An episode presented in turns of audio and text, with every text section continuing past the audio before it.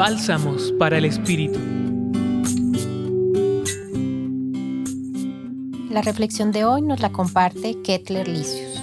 En el Evangelio de hoy, tomado de Lucas capítulo 11 versículos del 1 al 4, los discípulos piden a Jesús lo siguiente. Señor, enséñanos a orar.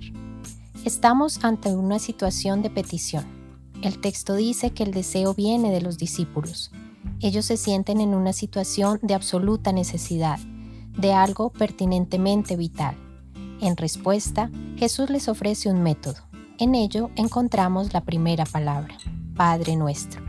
La gran invitación de hoy es tomar conciencia de esta necesidad que me conecta con el Padre Reconocerse hijo e hija es el primer acto de oración, pero no cualquier hijo o hija, sino un hijo amado y amada.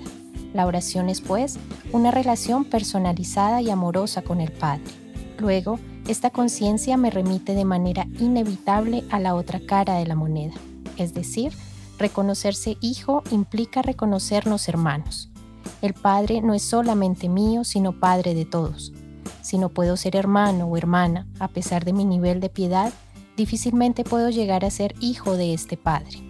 Además, Jesús, como buen entrenador, nos introduce en esta dinámica de oración cristiana.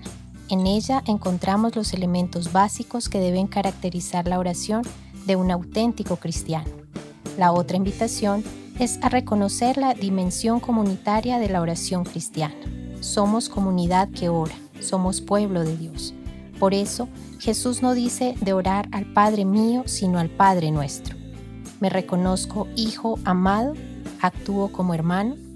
Los acompañó en la reflexión de hoy Kettler Licius, jesuita, y en la voz Julián Andrea Martínez Blanco del Centro Pastoral San Francisco Javier de la Pontificia Universidad Javeriana. Escucha los bálsamos cada día entrando a la página web del Centro Pastoral y a javerianaestereo.com.